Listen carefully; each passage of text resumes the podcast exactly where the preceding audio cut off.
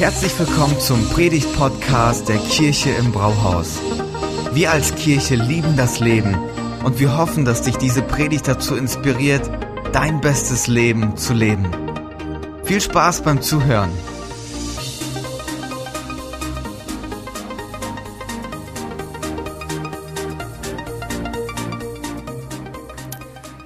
Check-up. Wir machen Anfang des Jahres einen Check-up und wollen uns anschauen, wie es uns in verschiedenen Bereichen unseres Lebens geht. Was ist mein Wert? Hat Lothar letzte Woche eine Predigt gehalten. Wenn ihr sie verpasst habt, unbedingt nachhören. Auf unserer Website ist die Grundlage, mit der wir in dieses Jahr starten. Ganz wichtiges Thema. Was ist mein Wert? Wie geht's mir damit? Heute schauen wir uns unsere Leistung an. Ein ganz spannendes Thema. Wie geht's mir eigentlich mit meiner Performance? Spannend. Nächste Woche ist dann das Thema Beziehungen dran. Wie geht es mir im Alltag mit meinen Beziehungen? Wir starten mit einem kurzen Check-up. Wer von euch hat sich Vorsätze vorgenommen für dieses Jahr? Okay, einmal kurz hochlassen. Ich will mal kurz mal abchecken. Okay, alle anderen wissen, die schaffen das eh nicht. Von den Leuten, die jetzt die Hand hochgenommen haben, wie viele von euch haben die Vorsätze schon gebrochen? Kommt, wir sind in der Kirche, ehrlich sein. Ja, ja. Das ist gar nicht so einfach. Vorsätze, man nimmt sich was vor. Wir haben heute den 19. Januar und wir alle merken, ganz schön ambitioniert. Und jedes Jahr gibt es die Top 5 der Vorsätze der Deutschen und ich habe sie euch mal mitgebracht. Nummer 1, Stress vermeiden oder abbauen. Das ist der Vorsatz Nummer 1. Nummer 2, mehr Zeit für die Familie oder Freunde. Nummer drei, klimafreundlicher Verhalten. Gruß an Greta. Mehr Sport und mehr Zeit für mich persönlich. Und ähm, ich weiß nicht, wie es euch geht, wenn ihr das hört. Ich finde es richtig gut. Für mich stellt sich aber immer eine Frage, wenn ich Vorsätze derart sehe, so, wie geht das jetzt praktisch? Welche Schritte muss ich machen, dass ich das auch umsetzen kann? Einige von denen ist klar. Dann melde dich halt an bei der beim Fitnessstudio und dann geh auch dahin. Ne? So anmelden reicht nicht. Aber einigen Sachen ist das klar und bei den anderen gar nicht so klar. Und der der Check-up, den wir heute machen wollen, der hat ganz viel mit dem ersten Punkt zu tun: Stress. Weil Stress ja eigentlich ein Resultat ist von dem, wie ich leiste, was ich performe. Und ähm, ich meine, wer kennt das von uns nicht? Es gibt Zeiten in unserem Leben, da sind wir unterwegs, haben richtig viel Stress, viel los auf der Arbeit, viel los zu Hause und du denkst so, boah, ey, ich krieg das gerade so hin und dann kommt das nächste Projekt. Und du denkst dir so, boah, wie soll ich das schaffen? Und dann ist so viel los und man ist gestresst und man denkt sich so, oh nee, ich muss weniger machen. Und ich habe mich ein bisschen damit beschäftigt und es gibt im SWR eine Kolumne, die hat die Biggie Hoffmann geschrieben und die macht sich ein bisschen drüber lustig. Nicht lustig, sie nimmt das ein bisschen auf die Schippe. Und die hat zum ersten Punkt Folgendes geschrieben. Die sagt, Stress ist ein spitzenmäßiges Markenzeichen der Macher oder zumindest der Wichtigtuer, die etwas vorgeben zu sein. Okay, wir wollen da nicht tiefer eingehen. Diejenigen, die es aber wirklich nötig hätten, ihren Stresslevel herunterzufahren, jetzt kommt's, eilen sich in Erschöpfung und prahlen jammernd, was für eine Kombination, sie prahlen jammernd mit ersten Anzeichen eines Burnout und schwören Woche für Woche das ändern zu wollen. Also ist irgendwie schon ein Thema bei uns. Es ist irgendwie ein Thema, das uns begleitet und das uns herausfordert und sie bringt das echt gut auf den Punkt. Und ähm, wir wollen, wir wollen heute herausfinden, wie geht's uns mit unserer Performance? Wie geht's uns im Alltag mit unserer Leistung? Und ich muss sagen, es war für mich ein sehr herausforderndes Thema, weil ich ein sehr aufgabenorientierter Typ bin. Also eine Predigt vorzubereiten hat mich einiges gekostet. Okay, wir leben ja auch in so einer Gesellschaft, in der ähm, Leistung ganz hoch angesiedelt ist. Leistung, du, du willst Leistung erbringen, du sollst es erbringen und danach wirst du irgendwie auch bewertet oder beurteilt, während es in anderen Kulturen nicht so der Fall ist. Es gibt Kulturen, da definiert man sich über die Verbindungen der Beziehungen, man definiert sich darüber, wen man kennt, was so der Familienkreis ist, wie man unterwegs ist. Das macht solche, solche Kulturen eher aus. Aber bei uns, da gucken wir doch schon eher drauf, was habe ich gemacht? Was habe ich geleistet? Habe ich was bewegt? Habe ich Erfolg? Ich will in den Tag starten mit meiner langen To-Do-Liste und dann am Ende will ich sehen, dass ich die meisten auf jeden Fall davon abgehakt habe, weil die meisten kriegt man ja eh nicht komplett weg. Irgendwie sind die immer da. Aber wir wollen etwas leisten und dann auch den Erfolg sehen als logische Konsequenz.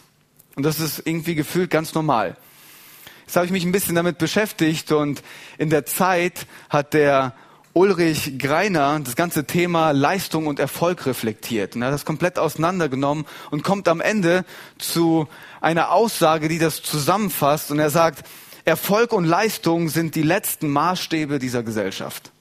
Erfolg und Leistung die letzten Maßstäbe unserer Gesellschaft. Danach wirst du gemessen.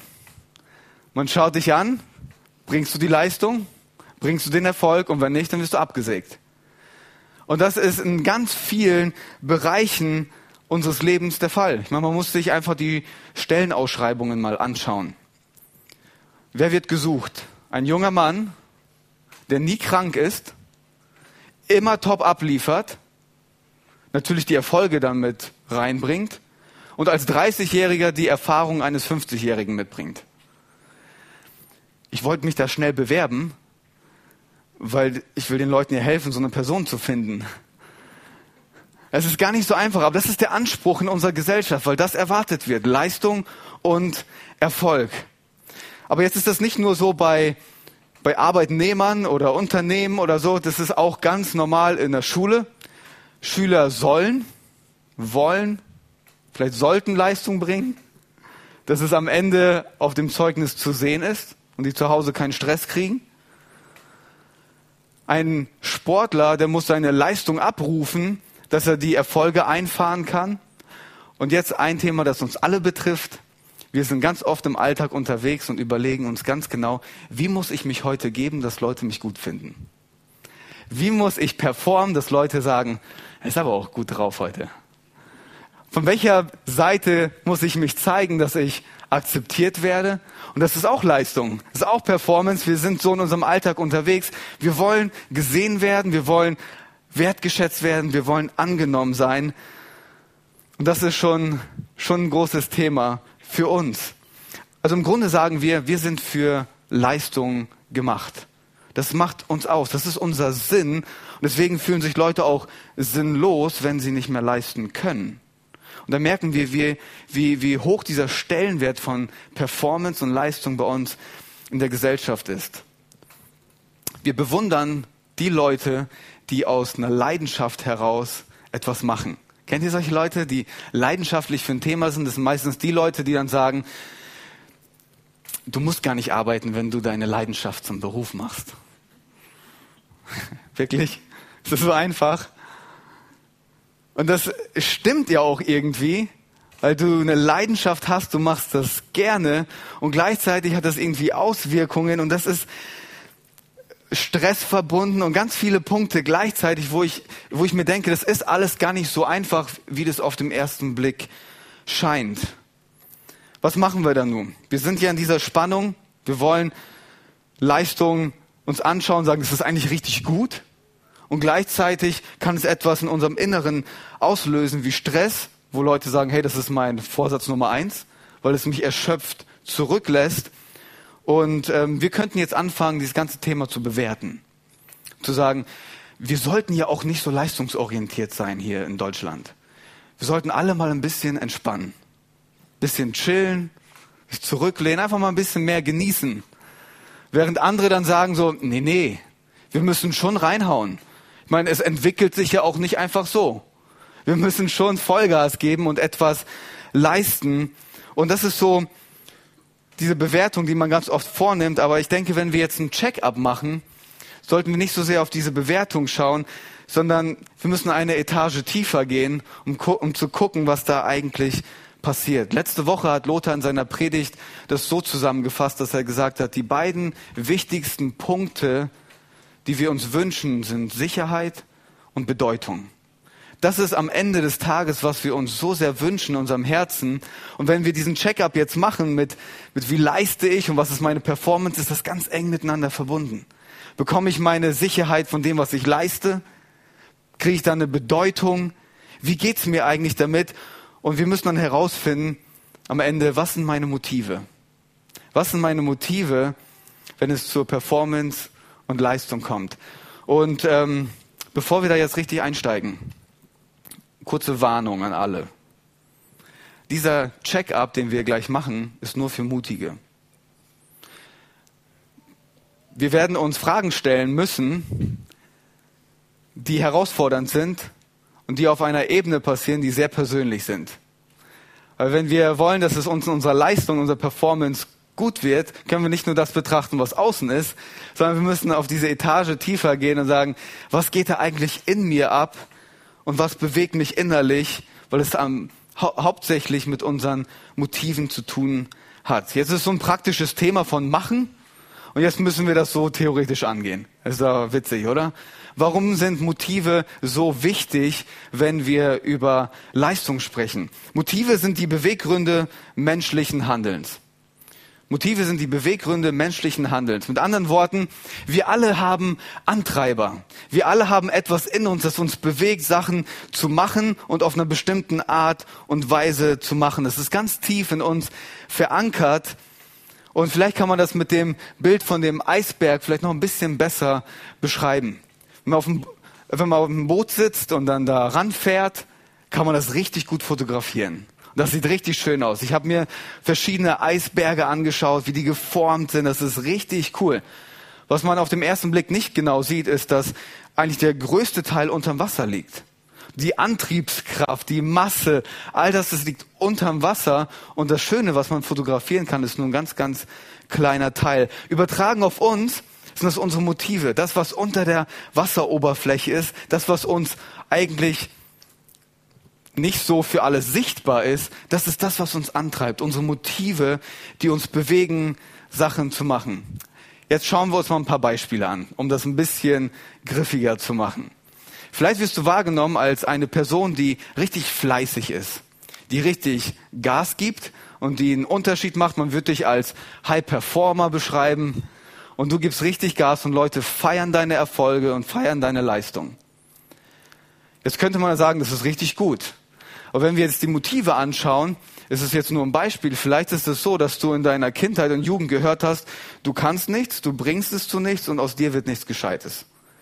So dann verankerte sich das in deinem Herzen und was du am Ende des Tages machst, ist, na wartet, ich werde es allen zeigen, dass ich drauf hab. Ich werde richtig Vollgas geben. Ich werde ihnen zeigen, ich kann Leistung bringen. Ich bringe es zu Erfolgen. Ich bringe es zu etwas und ihr werdet mich schon dafür loben und feiern. Das sind die Motive, die einem nach außen sieht es alles richtig gut aus. Aber eigentlich ist das die Antriebskraft, die uns bewegt, das zu tun. Umgekehrt, wenn du nur Lob bekommen hast für gute Sachen, wie ähm, gutes Verhalten, gute Schulnoten, gute Manieren, wirst du dafür gelobt und da bekommst du deine Wertschätzung her und dann bist du unterwegs und bringst gute Leistung mit dem Gedanken, ich will diese Wertschätzung haben, ich will, dass ich gesehen werde und dass das anerkannt wird, was ich gemacht werde, was ich mache. Und am Ende wird die Leistung zum Mittel für einen Zweck. Leistung als Mittel und der Zweck eigentlich das, das, was wir uns im tiefsten Herzen wünschen. Es gibt aber noch verschiedene andere Antreiber. Vergleichen zum Beispiel. Vielleicht bist du eine Mutter, die sagt so, ich weiß nicht warum, aber es sieht bei meinen Freundinnen immer so gut zu Hause aus. Immer alles top ordentlich. Kinder scheinen nie Unordnung zu machen. Wenn sie kochen, ist das so lecker und so gut, man müsste es eigentlich auf Pinterest stellen. Und die Kids, die lieben mein Essen jeden Tag. Und dann guckst du auf dein Leben und du sagst dir so, Warum liegt die Unterwäsche meiner Kinder im Bücherregal? Warum muss ich jeden Tag eine halbe Stunde diskutieren, bis sie endlich die Gemüsesachen da auf dem Teller essen? Und warum feiern sie nicht, dass ich das jeden Tag mache? Und dann schaltet man in einen Modus, wo man sagt so, ich muss es denen auch zeigen, dass ich eine gute Mutter bin. Ich muss denen auch zeigen, dass ich das alles hier im Griff habe. Und dann verbiegt man sich, weil man jemand sein möchte, aus der Motivation, aus dem Motiv heraus. Ich, ich bin gar nicht so eine schlechte Mutter, wie manche vielleicht denken, oder wie ich selber über mich denke. Und das treibt uns, treibt uns richtig an. Ich bin mit diesem Thema schon ein bisschen länger unterwegs und ich reflektiere das immer wieder bei mir. Was sind so Punkte, die mich antreiben? Was sind so meine Motive? Und ähm, ich bin heute ehrlich mit euch, okay? Ich habe richtig viele Motive, auf die ich nicht stolz bin. Und ein von, ein von diesen Motiven werde ich euch heute nennen, okay? Ich bin aufgewachsen in einer Großfamilie mit sieben weiteren Geschwistern und da musste ich meinen Platz finden. Das ist gar nicht so einfach. Du hast deine Geschwister und jeder bringt seine Talente und seine Begabungen mit und jeder kann was Gutes auf einer bestimmten Art und Weise und du willst auch gesehen werden und du willst auch deinen Platz haben und dann kommst du in so einen Modus rein, wo du ja denkst, das sind alles Konkurrenz. Das ist alles Konkurrenz, deine Geschwister sind Konkurrenten, ich muss jetzt meinen Platz hier beweisen. Ich muss zeigen, dass ich auch was zu bieten habe. Dann habe ich in der zweiten Klasse war das angefangen mit Leichtathletik. Das kam mir sehr zugute, weil ich konnte den Leuten zeigen, ich bin schneller als du. Ich bin besser als du. Ich habe mehr Ausdauer als du. Ich ziehe euch alle ab. Also aus der Motivation Konkurrenz. Das heißt für mich, ich muss jedes Mal unter diese Wasseroberfläche schauen und für mich klären, was treibt mich eigentlich an? Was treibt mich eigentlich an? Weil es ja nach außen hin gut aussieht, aber innen drinne Beweggründe sind, die nicht so gesund sind. Und dann, wenn ich da nicht aufpasse, passiert Folgendes. Ich schalte in einen Modus, wo ihr alle meine Konkurrenz seid. Dann könnte ich sagen so, okay, ich muss das besser leiten, ich muss das besser machen, um eines nur zu zeigen, dass ich besser bin. Und das ist total ungesund, weil man getrieben ist von diesem Gedanken, ich muss besser sein. Und das ist ein ganz tiefes Thema, das bei uns verankert ist. Und jeder von uns, ich weiß nicht, ob du hier sitzt und sagst, ach, der arme Pastor, der hat aber auch Probleme. hat er. Wenn ihr wüsstet. Aber jeder von uns hat Motive, die ein treiben, etwas zu machen, wo wir am Ende erschöpft zurückgelassen werden. Jetzt ist der Punkt, wir finden ganz gute Erklärungen dafür. Wir verkaufen es uns richtig gut. Ich ähm, erzähle euch mal, wie Christen das machen. Es gibt es nicht nur bei Christen, es gibt es überall, aber Christen machen das so. Stellt euch mal vor, ich leite die Jugendkirche bei uns, die CU. Teil meiner Truppe ist am Start und es entwickelt sich richtig gut und ich habe Spaß und ich habe Freude. Und dann sage ich so, ah, Gott ist aber auch gut zu mir. Alles Gnade. Kennt ihr sowas? Alles Gnade. Der Himmel hat sich geöffnet und Gott beschenkt mich. Und wisst ihr, das ist alles richtig. Es ist alles richtig und es ist alles wahr, aber ich überspitze das jetzt mal. Ne? Nicht denken, dass das wirklich meine Haltung ist. Ne? Habt ihr das alle gehört? Das ist nicht wirklich meine Haltung. Aber stellt euch mal vor, ich würde diesen Teil mit, meiner, mit meinen Motiven sehen und dann würde ich in den Modus schalten und sagen, okay, ich benutze die CU, um allen anderen zu zeigen, was für ein guter Leiter ich bin, um allen anderen zu zeigen, dass ich es besser kann als die, dass meine Jugendarbeit besser ist, dass mein Bereich besser läuft. Ich zeige denen das schon, weil es ist mein Platz und ich muss den verteidigen. Ich denke natürlich nicht so. Aber wenn ich nicht aufpasse, kommt man ganz schnell in so einen Modus rein. Das heißt, ich muss immer wieder unter diese Oberfläche schauen und sagen, was geht da eigentlich ab? Während man das von außen richtig positiv bewertet und wir die Bilder auf Instagram posten, muss ich innen drin aufpassen, wie geht's mir eigentlich damit und was treibt mich? jetzt habe ich ganz viele Ausarbeitungen darüber gelesen und das hat jetzt jemand so zusammengefasst und ich will das gerne mal vorlesen, einfach um das zu verbildlichen. Die Person sagt, verbindet sich persönlich angestrebtes Leistungsglück in erster Linie mit Konkurrenz und dem Übertrumpfen der Mitbewerber, so wird es immer als Leistungsdruck erfahren werden. Das heißt, in dem, was wir machen, wo wir unser Glück suchen, in dem als äh, wir, wir investieren uns, wir leisten, wir performen und wir, er, wir erhoffen uns ja was davon. Aber wenn wir unsere Motive aus dem Blick verlieren, wenn wir andere benutzen, wenn wir die Leistung benutzen, um unser Glück zu bekommen, dann werden wir immer das Gefühl haben, es ist ein Druck. Ich muss irgendwas leisten, ich muss es bekommen. Wir werden immer erschöpft zurücklassen, wenn wir nicht klären, was unsere Motive sind. Okay, das ist schon ganz schön herausfordernd, oder? Wenn man das jetzt alles zusammenfasst und runterbricht, ist es eine Frage der Identität. Die Motive offenbaren ganz viel, wie wir uns selber sehen und was uns ausmacht. Bin ich wer, weil ich leiste oder leiste ich, weil ich bin? Gibt es einen Platz für mich? Habe ich den Platz schon gefunden oder nicht? Bin ich überhaupt richtig? Ich sehe ganz viele Vollzeitmütter haben damit zu kämpfen. Wo ist mein Platz? Was kann ich beisteuern? Ich meine, zu Hause den Boden zu wischen, dafür bekommt man keine Beförderung. Und das fotografiert auch keiner und sagt, boah, ist das cool, was du machst.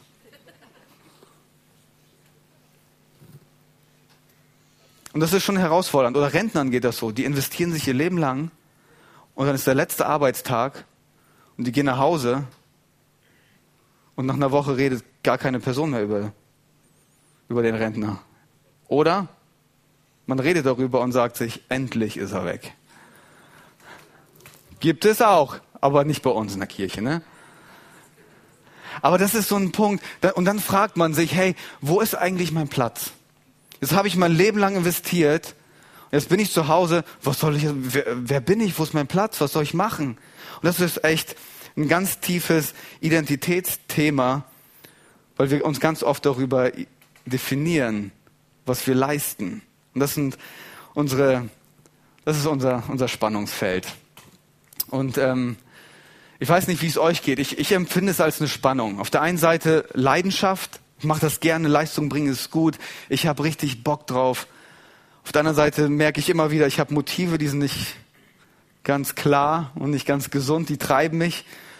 Und es ist ein Identitätsthema, das ich für mich klären muss. Und das ist so eine Spannung und das hinterlässt bei uns ganz oft Stress und Erschöpfung.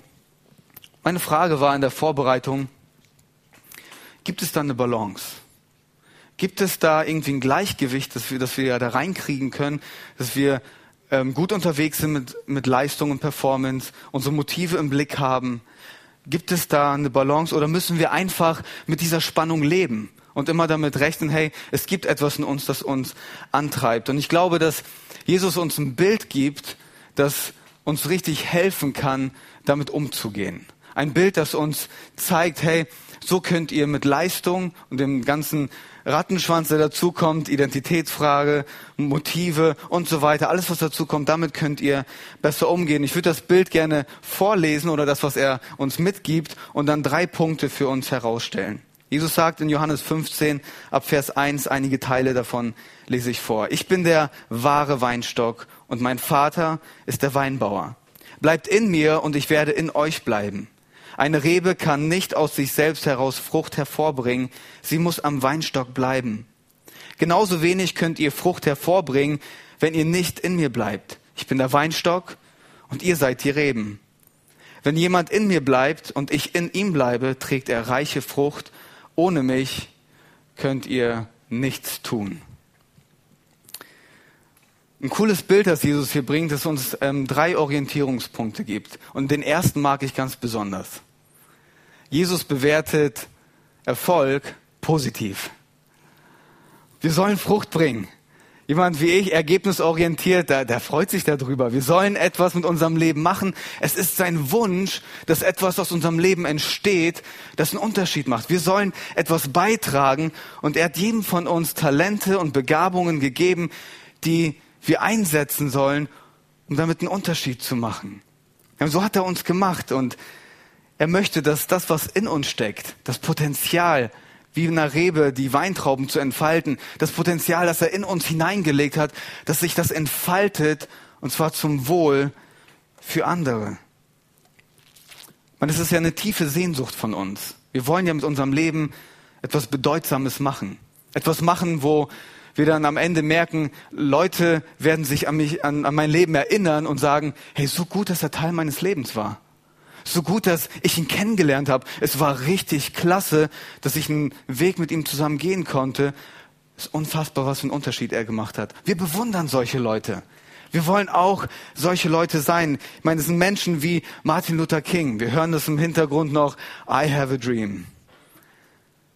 Und wir sehen, er hat durch das, was er geleistet hat und das, was er investiert hat, eine ganze Nation verändert und Veränderung angestoßen. Oder Oskar Schindler, der sich investiert hat im Dritten Reich und Risiken eingegangen ist und damit einen Unterschied für ganz viele Juden gemacht hat. Hey, das ist unfassbar. Und wir erinnern uns an solche Leute und sagen, wow, die haben was für die Geschichte gemacht, das ist unfassbar. Und das ist der Gedanke, den Jesus für uns hat. Euer Leben soll genauso sein wie eine Rebe. Sie soll Frucht hervorbringen und zwar einen Unterschied machen für diese Menschheit. Er möchte mit unserem Leben etwas machen. Meine Schwiegereltern, die wohnen in einem Weingebiet, so sieht das da aus, unter Heimbach, Bretzfeld, bei Heilbronn. Und das ist richtig schön dort. Das ist richtig, richtig schön dort. Und wenn man in der Erntezeit ist, in der Weinlese, dann ist das ganze Dorf unterwegs. Das ist richtig witzig. Das ist nicht mehr der Weinberg vom Winzer, sondern irgendwie ist das ganze Dorf involviert. Alle helfen irgendwie mit. Ähm, nach Feierabend gehen die mit auf den Weinberg und ähm, holen die ganze Ernte ein und so weiter. Das ist ein richtig Gemeinschaftsaspekt. Und das ähm, ist dann so, dass danach gefeiert wird die haben dann, jedes Dorf hat das eigene Weinfest. Nicht sowas wie in Gifhorn, so richtiges Weinfest. Und das ist richtig cool. Und an solchen Momenten merkt man, was für, was für eine Energie ausgelöst wird, wenn da Frucht ist, wenn da Ernte ist. Da macht man das fest und sagt, hey, das ist richtig, richtig klasse. Darin, da haben wir darauf hingearbeitet, das ist richtig gut. Wir sehen das Ergebnis. Und das ist die Idee, mit der Jesus unterwegs ist, wenn er sich über unser Leben Gedanken macht. Ein Weinberg voller Frucht, bereit, um den besten Wein zu machen, weil Rosinen ja keiner braucht. Jetzt denkt sich die Hälfte, ich mag aber Rosinen, äh, Rosinen im, Sch siehst du, ich mag das Wort nicht mal, Rosinen im Stollen. Das ist der Gedanke. Jesus möchte mit unserem Leben etwas machen. Und da soll richtig, da soll was richtig Positives entstehen und sich entfalten zum Wohl für, für andere. Hey, wenn du heute hier bist und du sagst, äh, ich habe da schon so viel von gehört und ja, ich glaube auch, dass Jesus was in meinem Leben machen möchte, ich würde dich gerne einladen. Heike hat das schon gesagt, am Mittwoch geht's los, Next Steps. Und ein Abend davon wird sein, dass wir uns anschauen, was sind die Begabungen, die Gott dir geschenkt hat? Was ist die Persönlichkeit, die er dir gegeben hat? Und wie kannst du damit einen Unterschied machen? Am Mittwoch geht's los. Hey, sei gerne dabei und lass uns zusammen auf den Weg, auf den Weg, uns auf den Weg machen und schauen, was Gott da vorhat. Okay, der erste Punkt, Jesus feiert Erfolg. Das ist schon mal richtig gut. Der zweite Punkt ist, dass Jesus hier in dem Bild etwas gebraucht und sagt, ich bin für euch die Konstante. Ich bin die Konstante in eurem Leben. Wenn man sich das Jahr anschaut, ist nicht zu jeder Jahreszeit Ernte. Es ist nicht zu jeder Jahreszeit Ernte. Im Herbst, wenn die Ernte schon, wenn die Weintrauben alle weg sind, verfärbt sich der ganze Weinberg in den tollsten Farben. Das ist richtig schön. Da steht man davor und bestaunt das, aber es ist nicht wirklich produktiv. Ihr müsst euch mal eine ergebnisorientierte Rebe im Winter vorstellen. das ist schon frustrierend. Da kommt auch noch der Weingärtner und beschneidet einen noch ein bisschen. Und das ist echt nicht schön. Man will ja am liebsten die ganze Zeit produzieren und die ganze Zeit etwas hervorbringen. Aber so funktioniert das Leben nicht, wenn wir ehrlich sind. Es gibt so viele Phasen in unserem Leben, da ist es ein Auf und Ab. Manchmal leisten wir ganz viel, aber der Erfolg bleibt aus. Und das macht auch keinen Spaß. Und da gibt es Phasen, vielleicht hast du deinen Job verloren und jetzt stehst du da und sagst, ich würde ja gern leisten, aber ich kann gerade nicht. Das ist auch herausfordernd. Krankheiten, die uns ausnocken. Es sind so viele verschiedene Phasen im Leben, wo wir einfach merken, ähm, es ist nicht attraktiv. Leute kommen jetzt nicht, um den Weinberg im Winter zu fotografieren. und es alles kahl ist. Das ist nicht schön. Aber das ist ein Teil von unserem Leben. Und Jesus sagt, hey, ich bin die Konstante in eurem Leben, auch wenn sich alles verändert. Egal, ob du dich gerade gut fühlst dabei oder nicht, ob das von außen gut aussieht oder nicht, ob du gerade ablieferst oder nicht kannst, ob du gerade weißt, wo dein Platz ist oder nicht. Ich bin die Konstante in deinem Leben und ich verändere mich nicht. Ich bleib da. Ich bin der Weinstock, ich bleib da. Dock dich, dock dich an mir, an meinem, an dem Weinstock an und du wirst sehen, ich bin immer für dich da, egal welche Season wir gerade durchgehen, egal wie herausfordernd ist oder egal wie viel Freude wir gerade dabei haben. Er freut sich, einfach mit uns unterwegs zu sein, weil mit ihm verbunden zu sein, mit ihm verbunden zu sein heißt, ich kann jedes Season aushalten. Jede Jahreszeit, jede Phase meines Lebens kann ich aushalten, weil am Ende der Wert nicht in der Frucht liegt, sondern in der Verbindung mit unserem Schöpfer. Und er gibt uns diese Konstante, die wir sonst nirgendwo zu finden haben oder finden können. Mit ihm unterwegs zu sein, heißt, meine, seine Zuwendung zu mir wird nicht größer, wenn da richtig schöne, fette Trauben sind. Ich meine, der freut sich drüber, aber seine Zuwendung wird auch nicht weniger, wenn ich gerade im Winter gerade nichts zu bieten habe. Seine Zuwendung, seine Wertschätzung für uns, die ist immer konstant. Die ist immer konstant. Er bringt uns die Konstante in unserem Leben. Meine, wenn ein Baby auf die Welt kommt, im Mai ist es bei uns soweit. Ich kann schon kaum erwarten. Da werde ich mich einfach erstmal freuen. Ich werde dem Baby jetzt keine To-Do-Liste geben. Ich weiß, Olli denkt das von mir. Aber ich werde mich einfach erstmal freuen und es muss nichts machen. Und dann gibt es verschiedene Phasen. Dann gibt es bei einigen am Ende des Lebens die Phase, wo sie nichts mehr machen können alleine und sind am Bett gefesselt und müssen gepflegt werden. Und am Anfang ist der Wert gleich und Gott spricht es zu und sagt, hey, ich habe eine Wertschätzung für dich und am Ende ist die genauso gleich. Als ich in meinen frühen Teenie-Jahren war, ist mein Opa erkrankt an Alzheimer. Es ging bei ihm ganz schnell bergab und mein Opa war ein richtiger Macher. Er hat richtig angepackt. Der hat richtig, der war richtig stark. Ein richtiges Vorbild. Wenn man stark sein will, dann will man so sein wie Opa. So, und dann ging's los, abgebaut, ganz, ganz schnell. Und am Ende seines Lebens musste er gepflegt werden wie ein kleines Kind. Gefüttert, gewaschen, Windeln, Komplett, das ganze Programm. Aber er war nicht weniger mein Opa. War immer noch mein Opa, den ich geliebt habe. Ich gefreut habe, dass er da ist. Opa bleibt Opa. Egal, was für eine Phase er gerade durchgeht. Und das ist der Gedanke, mit dem Jesus hier unterwegs ist. Und er sagt uns, hey, ich bin die Konstante, egal welche Phase deines Lebens du gerade durchmachst. Ganz egal. Ich freue mich mit den guten Zeiten, ich trauere mit den schlechten, ich feuer dich an, wenn du unterwegs bist. Ich bin immer da, deine Konstante. Der letzte Punkt hat ein bisschen was zu tun mit dem Punkt von eben. Und das ist die Grundlage und die, die Quelle, auf die alles zurückzuführen ist. Lothar hat es in der letzten Predigt schon viel deutlicher und viel mehr entfaltet. Aber Jesus bietet sich hier als, als Quelle an. Er fordert uns immer wieder mit diesem äh, Bibeltext heraus und sagt, bleibt an mir dran. Weil er weiß ganz genau, wir, ähm, wenn wir dieses Glück suchen, dann sind wir unterwegs und suchen das ganz, bei ganz vielen Geschichten. Aber er sagt, bleibt an mir dran. Und wenn wir an ihm dranbleiben, dann möchte er uns diese Identität zusprechen, die unserem Herzen gut tut. In dieser Verbindung mit ihm wird das Leben auf einmal wertvoll weil wir mit dem Schöpfer verbunden sind. Und das macht den großen Unterschied unseres Lebens. In dieser Verbindung zu sein mit dieser Konstanten. Immer wieder diese neue Entscheidung zu sagen, hey, ich bleib dran. Ich bleib dran. Und in dieser Verbindung, da spricht er uns all die Dinge zu, die unser Herz sich so wünscht zu hören. Sagen, hey, du bist wertgeschätzt. Du bist angenommen. Bei mir kriegst du Sicherheit. Bei, dir, bei mir kriegst du Bedeutung. Dock dich an, bleib dran.